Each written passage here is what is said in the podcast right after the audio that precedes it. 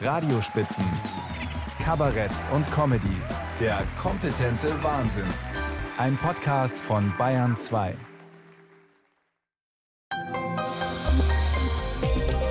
Bayern 2 Radiospitzen. Heute mit Franziska Eder. Wir haben für Sie den satirischen Monatsrückblick von Lars Reichow. Außerdem mit dabei Danger Dan, Eva Karl Faltermeier, Herbert und Schnipsi und Helmut Schleich. Und irgendwie Gerhard Polt im Geiste. Kennen Sie so Momente, in denen Sie erahnen, aha, da hat der Polt seinen Stoff her? Ich war neulich in einer HNO-Arztpraxis, da kam eine Frau mit Mann herein, beide sprachen sehr wenig Deutsch, die Sprechstundenhilfe kaum Englisch und so versuchte sich ein Wartender an einer Übersetzungshilfe.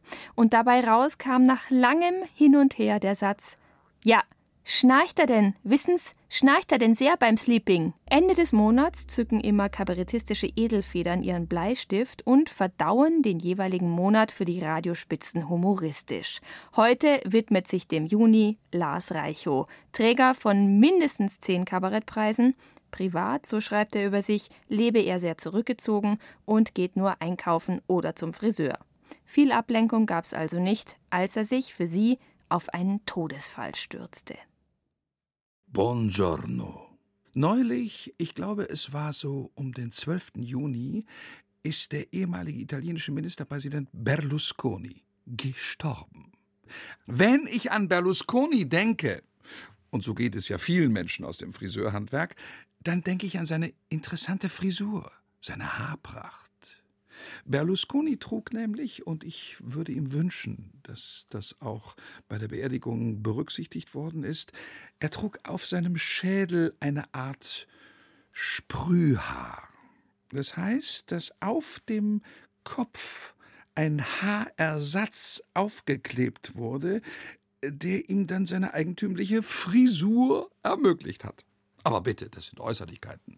Berlusconi wurde in den letzten Wochen oft als Vater der Populisten bezeichnet.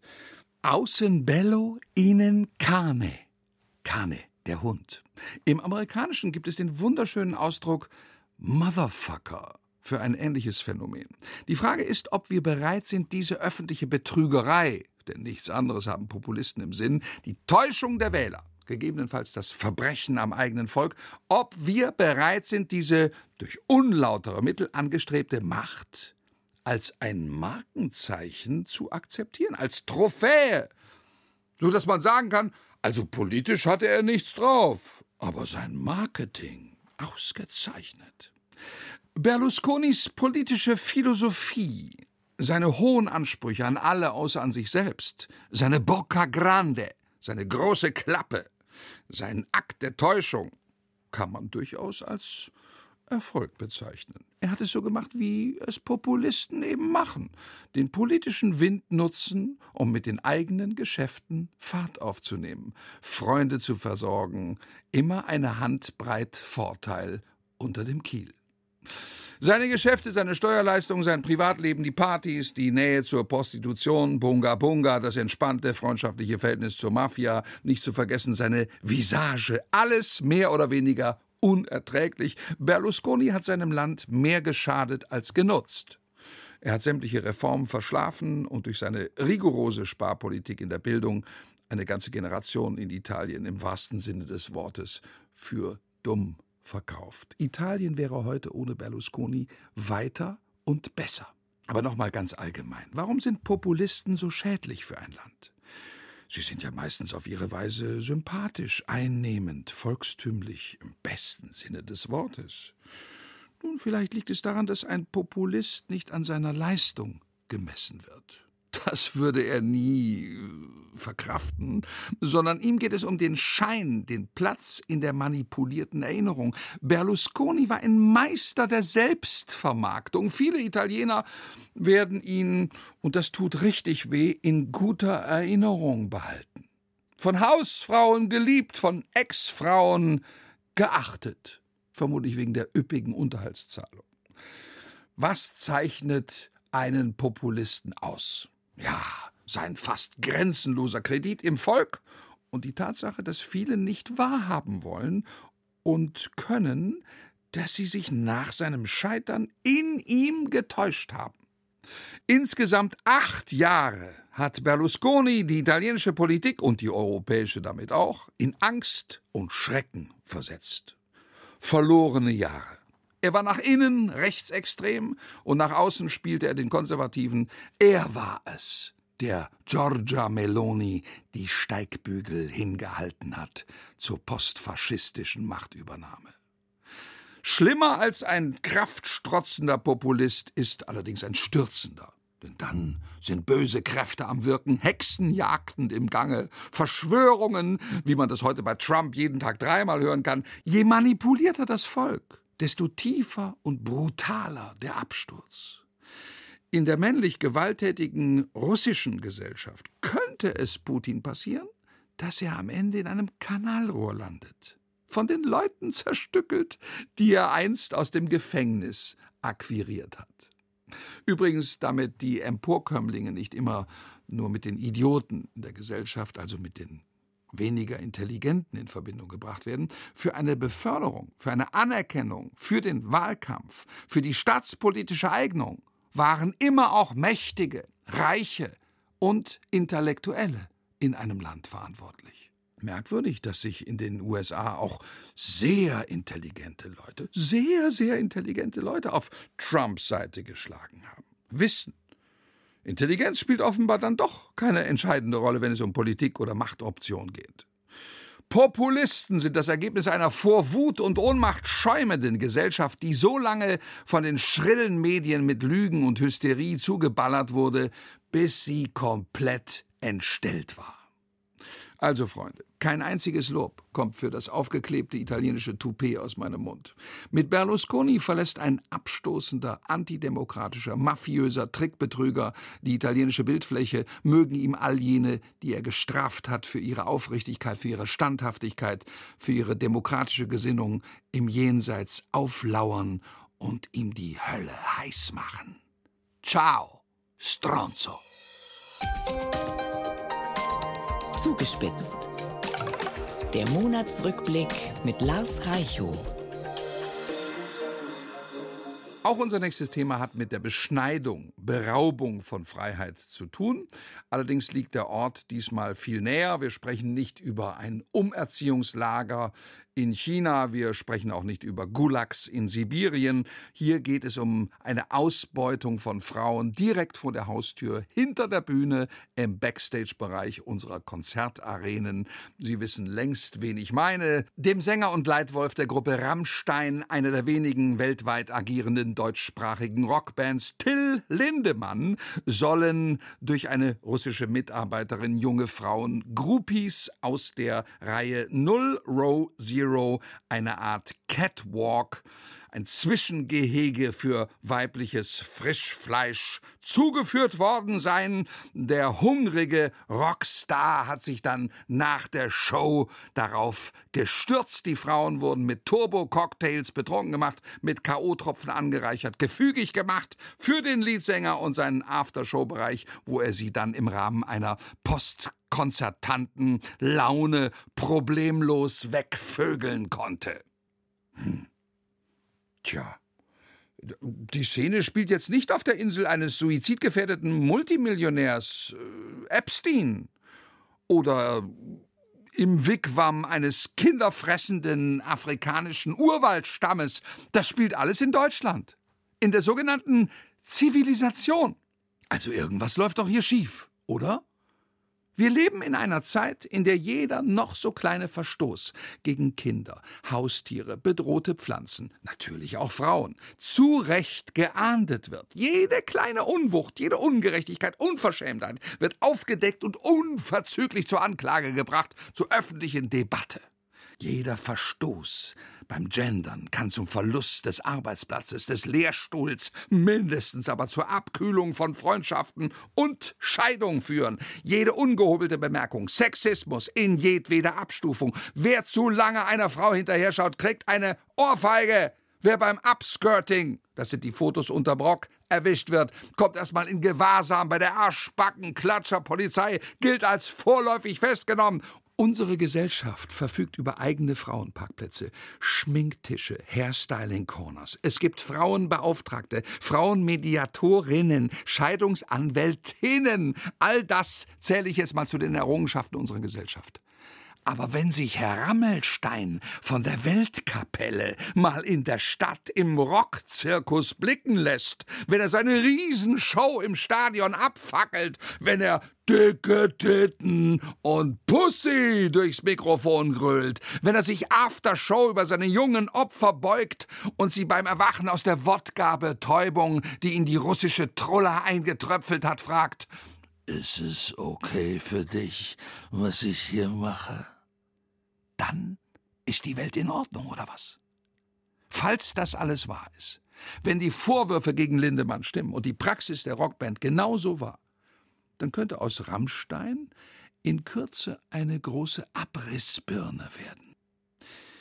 Sehen Sie, wir bewegen uns auf einem irrsinnig hohen Erregungslevel. Selten war die Awareness so great und die Responsibility so high. Aber was nützt uns der ganze Scheiß, wenn dann eine russische Mädchensammlerin kommt und mit dem Finger auf das Fleisch zeigt, das dem Rockstar später zugeführt wird, aber bitteschön gut abgehangen, angetrunken und sediert, damit er überall dran schnüffeln kann. Wo sind wir eigentlich? Wo ist der Fortschritt? Mein Gott, warum muss man sich so schämen für die eigene Gattung? Da kann der Musikkabarettist schon mal außer Fassung geraten. Lars Reichow über den Fall Till Lindemann. Sie hören die Radiospitzen auf Bayern 2. Wenn Sie mir beim Moderieren jetzt zusehen könnten, dann sähen Sie ein übergroßes Pflaster an meinem Knie. Von dem Leberfleck drunter hat die KI behauptet, es sei mein baldiges Todesurteil. Aber was soll ich sagen? Auch diejenigen, die mich als Bayern 2 Moderatorin nicht sehr schätzen, werden mich weiter ertragen müssen. Denn es ist histologisch erwiesen, die KI hat sich geirrt. Aber tendenziell lernt sie ja immer weiter dazu. Immer, immer und immer wieder. Lass Reicho. Wir sollten in diesem Monat unbedingt über künstliche Intelligenz sprechen. Bleiben Sie ganz normal sitzen, Sie müssen nichts tun. Das ist ja das Gute daran. Die KI wird uns Menschen helfen und nicht umgekehrt. Also streng genommen, wir helfen der KI auf die Beine und die übernimmt dann irgendwann. Dann eben alles. Ja, also auch uns Menschen. oder wie, oder was? Wer kennt sich eigentlich aus mit diesem Thema? Wer weiß richtig gut Bescheid? Na, fangen wir mal ganz vorne an. Die Welt ist eingeteilt in Experten und Idioten. Fangen wir an mit den Digital Specialists. Das sind zum Beispiel Leute, die die Uhrzeit, also die Sommerzeit, an einem Herd verstellen können. Stellen Sie sich das mal kurz vor. Und auf der anderen Seite haben wir die Digital Idiots. Das sind die, die die Uhrzeit dann ablesen können, die den ganzen Tag damit beschäftigt sind, ihre Bildschirme zu putzen, damit sie schön glänzen. Ich würde mich ja was jetzt das Computerzeitalter angeht, würde ich mich ja als Digital Ötzi, als äh, Surface Scratcher bezeichnen. Ich kratze an der Oberfläche, kann ein bisschen surfen, wenn jemand das alles gut eingestellt hat. Ja? Aber was ist jetzt künstliche Intelligenz? Wir brauchen erstmal eine Vorstellung, ein Bild davon. Meine Lieben, äh, wer sagt euch denn, dass ich überhaupt ein Mensch bin? Die wenigsten von Ihnen haben mich doch schon mal gesehen, oder? Und wenn ich Ihnen heute am Ende dieses heißen Juni verraten würde, mich gibt es gar nicht, was dann? Zugespitzt wurde Ihnen präsentiert von Google und Satire.de. Vielen Dank an meine digitalen Eltern, Programmierer und Supporter von Apple, Facebook und Tinder. Eigentlich heiße ich Schmiri, Satiri oder Digi-Spitze 37XT19 und bin nur ein gebührenfinanzierter Unterhaltungscomputer. Einen habe ich noch. Kommt ein Chip zum Programmierer und sagt, ich bin voll. Tja, was glauben Sie? Wäre nicht das Radio das erste Medium, das komplett auf KI umstellen könnte? Die ganzen Verkehrsmeldungen, die ganzen Staus, die Unfälle, das Wetter, die Nachrichten, alles könnte ein guter Sprechcomputer ausspucken. Die Nachrichten alle Stunde frisch aktualisiert, ohne das übliche Räuspern und Röcheln, die vielen Versprecher. Sogar das Kieksen und das Glucksen im Popradio könnte der Computer. Guten Morgen, Leute. Seid ihr auch so gut gelaunt wie ich? Oh, oh, Im Film ist das übrigens anders. Da geht es nicht so leicht, oder? Na, Schon längst läuft es da genauso. Schauen Sie sich einen Film an, in dem irgendwas brennt. Haben Sie es mal gesehen? Wenn irgendwo was brennt, die Flammen. Schauen Sie sich die Flammen genau an. Die meisten Brände sind digital produziert. Das heißt, die Scheune wird in der Grafik angezündet und sieht nur so aus, als ob sie brennt. Ist übrigens auch wesentlich billiger und umweltfreundlicher, als das halbe Set in Flammen aufgehen zu lassen. KI vernichtet Arbeitsplätze wenn ich so einen Quatsch höre. Wenn Arbeit sich verändert, dann ändert sich auch der Arbeitsplatz. Oder wollen Sie in 30 Jahren immer noch Kohle aus der Erde rauskratzen und verbrutzeln, weil wir so stolz sind auf unsere Bergleute? KI wird doch schon längst überall eingesetzt. Unser Leben ist voll von kleinen künstlichen Eingriffen. Selbst der Spiegel, in den Sie vielleicht heute Morgen nach dem Aufstehen reingeschaut haben, könnte manipuliert sein, so dass sie im milden Morgenlicht ganz jung und faltenfrei aussehen? Jetzt stellen Sie sich mal vor, es gäbe einen Chip, den man unter die Haut in Verbindung mit dem Gehirn einsetzen lassen könnte. Dieser Chip würde über einen Wissenscomputer aufgeladen, über Google-Wissen, Spezialwissen, über Marmeladen, Einkoch, Sonderinformationen verfügen, was weiß ich. Stellen Sie sich das mal vor. Jeder von uns könnte zum Spezialisten werden. Ist übrigens auch schon so. Kennen Sie das? Leute, die mit einem telefonieren und gleichzeitig auf der Tastatur verdächtige Geräusche machen. Alle Behauptungen schnell überprüfen. Ich hab's gerade gegoogelt. Ich hab's gerade. Nee, gibt's nicht. Ich hab gerade gegoogelt. Also der Sprung, der uns gefährlich werden könnte, ist die Eigenständigkeit von Maschinen. Die Vorstellung, dass uns der kleine Servicecomputer Siri eines Tages zuruft: Hey, du siehst schlecht aus. Willst du dich nicht mal umbringen? Das wäre gefährlich. Das wäre das Ende der Menschheit. Aber wenn ich jetzt ganz zynisch werden darf, der Zustand unseres Planeten wird auch ohne KI schon bald richtig unangenehm schlecht sein. Für viele ist es jetzt schon unerträglich. Sie fliehen zu uns. Aus vielen Gründen, Frau Pechstein. Die Frage könnte auch sein, werden wir uns selbst abschaffen mit einer unkontrollierbaren KI oder mit einer unkontrollierbaren Natur, die uns einfach runterpustet von diesem Planeten? Damit es nicht heißt, der Reicho, das ist ein hoffnungsloser Fall. Noch zwei Bemerkungen. Wenn Sie sich am Montag bei der Volkshochschule für einen Computerkurs anmelden und gleichzeitig eine schicke Wärmepumpe bei Robert Habeck bestellen, dann könnten wir die Situation in den Griff bekommen. Auf Wiederhören. Lars Reichow für Sie mit dem Monatsrückblick auf den Juni 2023. Der wird auch für Daniel Pongratz alias Danger Dan ein besonderer Monat werden, denn er spielt in München auf dem Tollwood Sommerfestival, präsentiert von Bayern 2, und zwar am Montag. Als ich das letzte Mal geschaut habe, da gab es noch ein paar ganz, ganz, ganz wenige Karten, die könnten jetzt auch schon weg sein, aber an ihrer Stelle würde ich noch drum kämpfen. Norbert Joa im Gespräch mit Danger Dan über seine Lieder und vor allem auch über sehr gute Anwälte. Also ich glaube, am meisten Diskussionsbedarf gab es tatsächlich, weil ich das Wort Militanz einmal in den Mund genommen habe bei einem Lied. Ich glaube aber, dass das gar nicht so die härteste Textpassage ist. Also wenn man das Album aufmerksam hört, da gibt es ein Lied, das heißt Ich verprügelte die Sextouristen in Bangkok. Ich glaube, das übertrifft in seinen radikalen Ansagen alles, was ich in dem Lied, das ist alles von der Kunstfreiheit gedeckt, sage. Aber in dem Lied von der Kunstfreiheit steckt ja einiger Sprengstoff. Da werden also AfD-Namen genannt, da wird ganz am Ende aufgerufen, wenn man genau hinhört, das Grundgesetz, die Grundrechte notfalls mit Gewalt, mit Macht zu verteidigen. Sie haben es vorab tatsächlich im Anwalt hingelegt, den Text, und ihn lesen lassen? Also ich habe das tatsächlich mal juristisch prüfen lassen, was ich da erzähle, ja. Und haben Sie dann noch was geändert? Ich will mir da nicht zu tief in die Karten gucken lassen. Meine Anwältin meinte auch so, hm, Grauzone, mal sehen, was passiert, aber hätte sich natürlich auf ein Verfahren total gefreut und also juristisch ist bislang auf jeden Fall nichts passiert und ich glaube auch, dass die in dem Lied angesprochenen nicht äh, so blöd sind, dass sie jetzt darauf nochmal eingehen. Ja, die Grauzone, von der oft die Rede ist im Lied, die wurde in jedem Fall gestreift, würde ich sagen. Die Reaktionen von links und rechts waren erwartbar? Erwartbar bestimmt. Also wir hatten ja mit der Antilopengang auch schon ähnliche Inhalte oft so. Dass das jetzt aber so eine große Welle schlägt, das habe ich natürlich nicht erwartet. Ja, ich habe jetzt mal nachgeguckt. Sie werden, glaube ich, die nächsten Tage die 12 Millionen Abrufe durchbrechen auf YouTube. Und ich konnte es kaum glauben in der Vorbereitung. Sie haben es ein paar Labels angeboten und die wollten es nicht haben, das Lied. Warum nicht? Die ganze Platte wollte erstmal niemand haben. Ich habe mit verschiedenen Leuten so aus der Musikindustrie geredet. Und ich glaube, es war nicht so richtig abzusehen, dass das erfolgreich sein könnte, weil es einfach stilistisch sehr anachronistisch ist. Also alles andere als die Hörgewohnheit der meisten Menschen gerade. Also ein Mann, der am Klavier sitzt und traurige Lieder singt.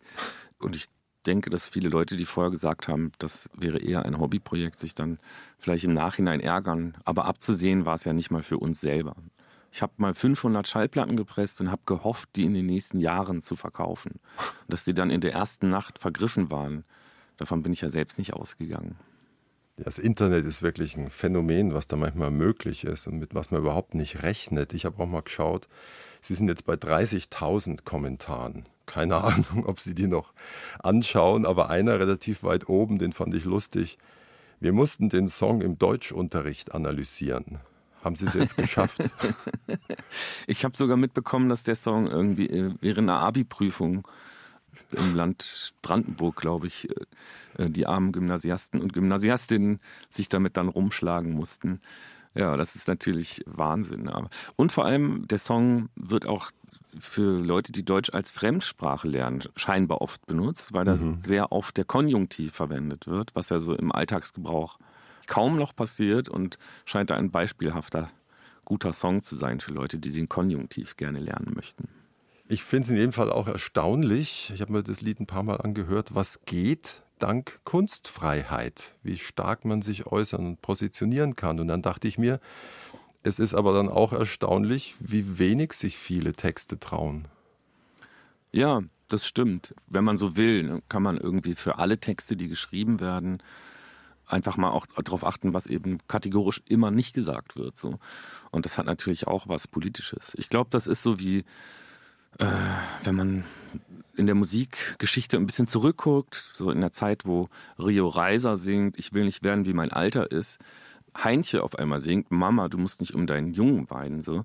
Und äh, klar, das steht auch irgendwie für eine bestimmte Welt, das, für einen gewissen Konformismus, den eben Rio Reiser durchbrechen will. So. Und Heinche hat damit natürlich auch eine politische Positionierung, es manchmal gar nicht nur darum geht, was wird gesagt, sondern mhm. was wird einfach nie angesprochen.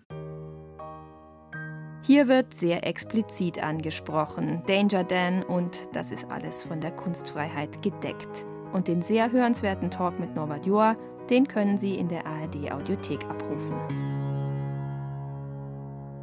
Also jetzt mal ganz spekulativ. Angenommen, ich schriebe mal ein Lied, in dessen Inhalt ich besänge, dass ich höchstpersönlich fände, Jürgen Elsässer sei Antisemit. Und im zweiten Teil der ersten Strophe dann würde ich zu Kubitschek den Bogen spannen. Und damit meinte ich nicht nur die rhetorische Figur, sondern das Sportgerät, das Pfeile schießen kann. Juristisch wäre die Grauzone erreicht, doch vor Gericht machte ich es mir wieder leicht. Zeig mich an und ich öffne einen Sekt. Das ist alles von der Kunstfreiheit gedeckt. In der Dreiflüsse-Stadt Passau findet im Juli wieder das wunderbare Eulenspiegel-Festival statt. Eva Karl Faltermeier ist mit dabei, außerdem Martina Schwarzmann und Maxi Schaffroth. Und wir haben jetzt ein Stück für Sie ausgesucht, einfach um Ihnen Lust zu machen, hinzugehen. In den Hauptrollen Eva Karl Faltermeier, eine Waschmaschine und eine Katze. Wenn ich nach acht Stunden Hackeln plus zwei Stunden An- und Abreise vor der Arbeit heimkomme, ist mein Mo, der als Lehrer, trotz Nachmittagsschule schon gerne mal daheim. Vielleicht habe ich auch nur Überstunden machen müssen, vielleicht war ich im Stau, vielleicht habe ich nur schnell einen Einkauf erledigt, bloß ein paar Sachen, die wir dringend brauchen, so für 100 Euro.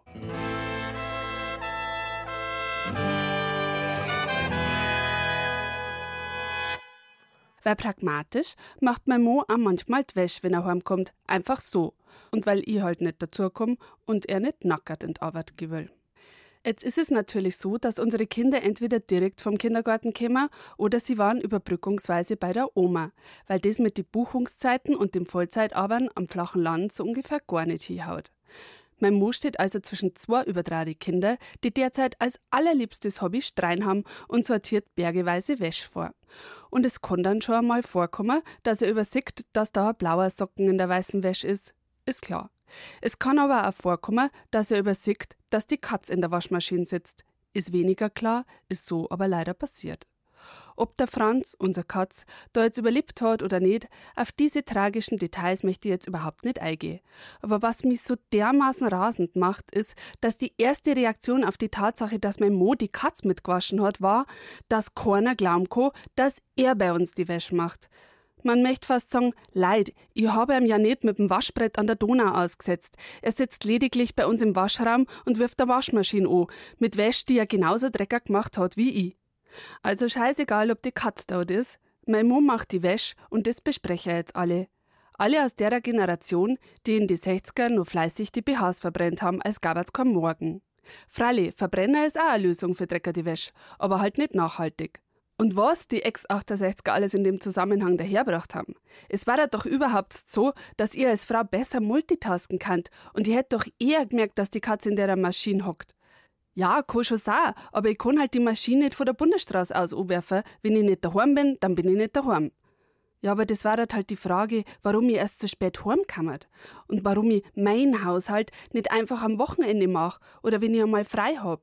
Solange ich solche Sätze her, haben wir keine Gleichberechtigung. Das hätte ich doch zu meinem Papa nach acht Stunden Arbeit niemals gesagt. Aber die Antwort auf solche Fragen ist ganz einfach. Weil ich ein Mensch bin, genauso wie mein Mo. Weil ich 24 Stunden am Tag hab und acht Stunden Schlaf brauche, wovon ich dank der Kinder ungefähr fünf bis sechs Stunden krieg. Und weil ich nicht zaubern kann, nicht weniger arbeiten kann und nicht eisig, warum wir in einer Familie nicht zusammenhelfen sollten. Warum ist die Emanzipation eigentlich auf halber der Strecke stehen geblieben? Und warum darf er mir jetzt zusätzlich zum Haushalt und die Kinder auch noch arbeiten? Ich mein, schlimmer war es im Mittelalter auch nicht. Bloß, dass ich halt jetzt nicht mehr einen zehnten Teil an meinen Lehensherrn abgeben muss. Jetzt gibt's bloß noch einen Steuersatz und der ist ja immerhin fürs Gemeinwohl.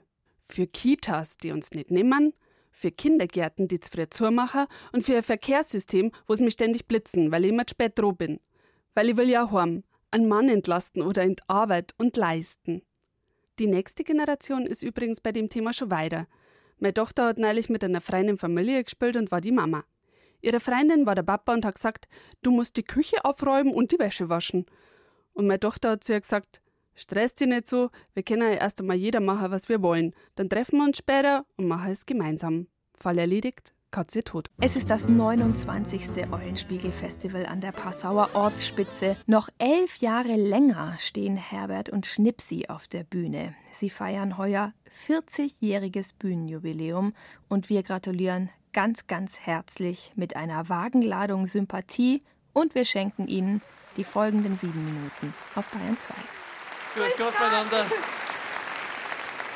Guten Abend, Meißi. Wir freuen uns so, dass Sie alle da sind, gell, Hans? er freut sich auch, gell, Hans? Ja, ich freue mich auch. Ja, wenn der, wenn der so schaut, dann ist der sowas von begeistert, gell, ja, Hans? Ganz begeistert. Ja, Sie, dürfen sich nichts denken, wenn er es nicht so nach außen bringt. Aber tief innen drinnen, da ist der sowas von Geh, Jetzt hör doch einmal wieder auf, wie begeistert soll ich den Noser eh. Sie riecht sie leicht mit ihrem hohen Blutdruck. Ja, das brauchst du gar nicht. Da ist man schnell Ja. begeistert. Ja.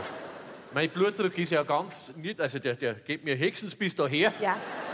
Der darf überhaupt nichts Entspannendes machen, weil sonst schlaft der sofort ein, gell, Hans? Ja. Der, darum muss ja ich auf der Bühne stehen. Ja. Das hat mir der Doktor verschrieben. Ja. Ich muss immer schauen, dass er in einer bestimmten Aufregung drin bleibt, gell, Hans? Ja, darum bin ich ja auch mit ihr beieinander. Ja. Ja, das, das hat mir auch der Doktor. Was? Also zum, zumindest nicht verboten. Ah, gut. Ja, weil was für einen anderen Mann absolut tödlich wäre. Ich, ich tödlich. Nein, nein, äh, d- das ist für mich genau ideal. Ich muss auch schauen, dass er immer in so einer bestimmten Anspannung drin bleibt, weil sonst sackt der mir weg. Jetzt haben wir uns schon eine Schildkröte gekauft, Ja, mein so ein liebes Viecherl. damit er nicht mehr der langsamste ist in der Familie. Was? Stimmt doch. Also wegen solcher Sachen müssen sie fein nicht lachen, gell? Da haben wir dann schon andere. Ah, jetzt ist die Schildkröte schneller, als wir gedacht haben. Die zirkt an ihm vorbei, der jetzt hör doch mal wieder auf mit der Schildkröten. Die kommt mal aus dem Haus.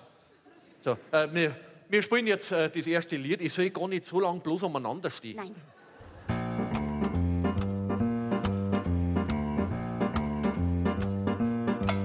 Wir haben eine ganze Menge Freunde, Ja. gute Freunde da dazu. Deswegen sind wir niemals einsam. Aber wir haben nie eine Ruhe. Jeden Sonntag in der Früh klingelt Sturm an unserer Tür. Das ist die Sonja und der Die Peter. anderen kommen ein bisschen später, Aber wir machen einen Kaffee schon. Ich mach Ich Toast fress Orangen. und dann kommen die anderen eh schon. 16 Leute Zu uns. zum Brunchen.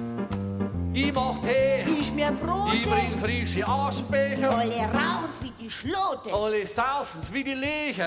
Brote, dein Furchtbar. Brote, der Gebühr. Au, au.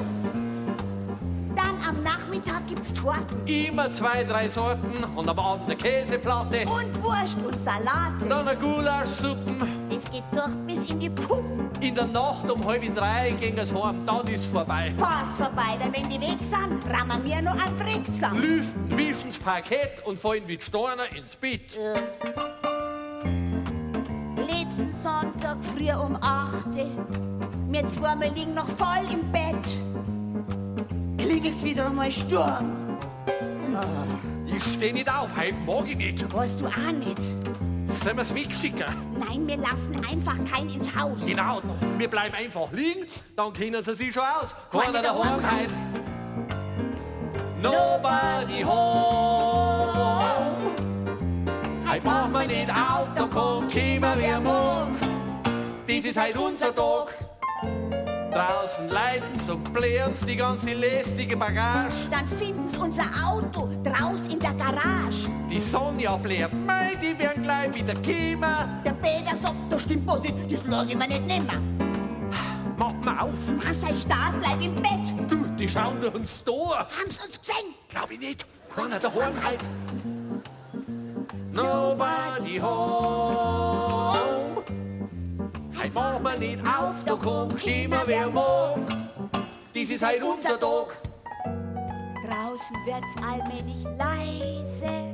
Und wir holen Kaffee ans Bett Legen uns nochmal löffelweise. und sind zueinander nett. La la la.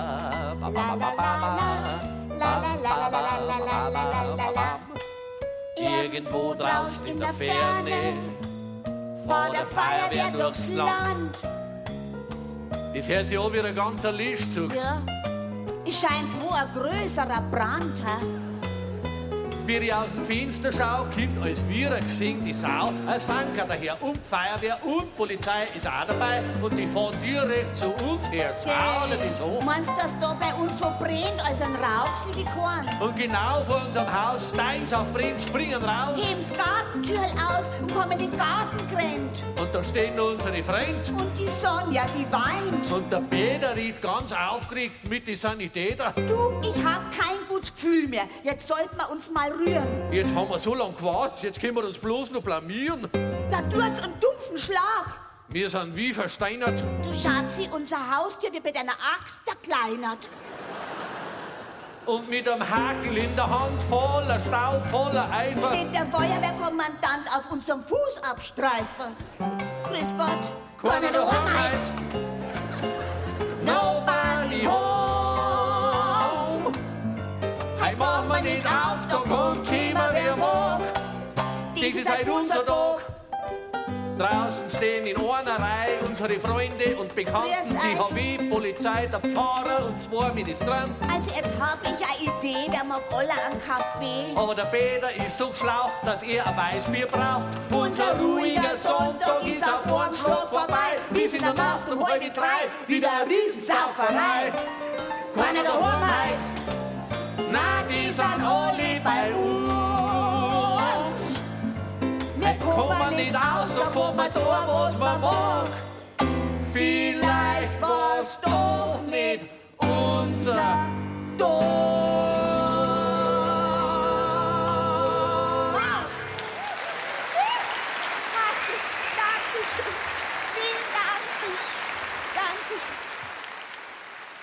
Wahrscheinlich lebt es sich daheim gemütlicher, wenn man Konflikte als Ehepaar auf der Bühne auslebt. Hans und Claudia Schlenger-Meilhammer feiern 40 Jahre Bühnenjubiläum alias Herbert und Schnipsi. Helmut Schleich hatte schon immer eine ganz andere Konfliktverarbeitungsstrategie. Er externalisiert, und zwar gnadenlos. Angespitzt. Dann schauen wir mal. Der Blick auf die Woche von Helmut Schleich. Es ist alles eine Frage der Perspektive. Der Kreuzweg hat 14 Stationen, das ist soweit bekannt. Aber wie viele Stationen hat der Holzweg? Nach der Razzia beim Kölner Kardinal Wölki fragt man sich das unweigerlich. Ich versuche mal zu zählen. Wölki hat von nichts gewusst. Wölki erhält das erste Missbrauchsgutachten. Wölki gibt ein weiteres in Auftrag. Wölki bekommt Besuch aus Rom. Wölki ist auf der Bistumswallfahrt unerwünscht. Wölki wird von einer Frau parodiert. Razzia im Hause Wölki und so weiter. Die Stationen sind inzwischen zahllos und fest steht auch, am Ende wird nicht ein gekreuzigter Rainer Maria Wölki zum Religionsstifter werden, sondern ein weiterer Kirchenmann in der Versenkung verschwinden. Sonst hätte ja die Schlagzeile jetzt schon lauten müssen: Razzia bei Wölki, das Grab war leer. Oder zumindest die Aktenschränke. Aus dramaturgischer Sicht ist es da ja geradezu perfekt, dass einen Tag nach der Razzia in Köln die Austrittszahlen für 2022 veröffentlicht werden. Eine halbe Million Katholiken ist gegangen und 360.000 im Jahr zuvor. Nicht nur wegen Wölki, mangelnder Reformwille, Missbrauchsskandale, klar. Da muss man natürlich ehrlicherweise dazu sagen, es ist schon ein Schnäppchen, wenn man seine Moral aufwerten und gleichzeitig 8% Steuer sparen kann. Im Grunde ist es eher verwunderlich, dass bei so einem Angebot nicht noch mehr Menschen austreten. Oder anders gesagt, nach Sonneberg würden wahrscheinlich von den verbliebenen Soli-Zahlern im Westen auch viele gerne aus dem Soli austreten, wenn das ginge. Nein, das Problem geht tiefer. Die Kirche in Deutschland könnte Partygottesdienste feiern mit Cannabis statt Weihrauch, könnte sämtlichen Geschlechtern das Priesteramt zugänglich machen, den synodalen Weg zu einer achtspurigen Mitbestimmungsautobahn ausbauen. Das zündet alles nicht, weil die Botschaft nicht mehr ankommt. An ein Leben nach dem Tod glaubt kaum noch wer und Schuld, Sühne, schlechtes Gewissen, äh, das ist heute alles bei der Klimabewegung verortet. Die evangelische Fraktion hat das ja sogar schon formuliert. Auf der Synode in Magdeburg, letzten Herbst. Da hat die 26-jährige Frau Heinrich, Präses der Synode, formuliert, die Klimabewegung macht vieles besser als wir. Deswegen hat man sich dort auch mit der Klimabewegung verbündet, in der Hoffnung, dass von deren Glanz etwas auf die Kirche abfallen möge. Aber das wird nichts nutzen. Der Wölki in Köln hat sich ja schon am Amt festgepappt. Der Papst löst ihn noch nicht einmal ab und trotzdem treten die Leute in Scharen aus. Wenn der Zug abgefahren ist und du stehst immer noch am Bahnsteig, dann glaubt dir einfach keiner mehr, dass du der Lokführer bist. Eben alles eine Frage der Perspektive.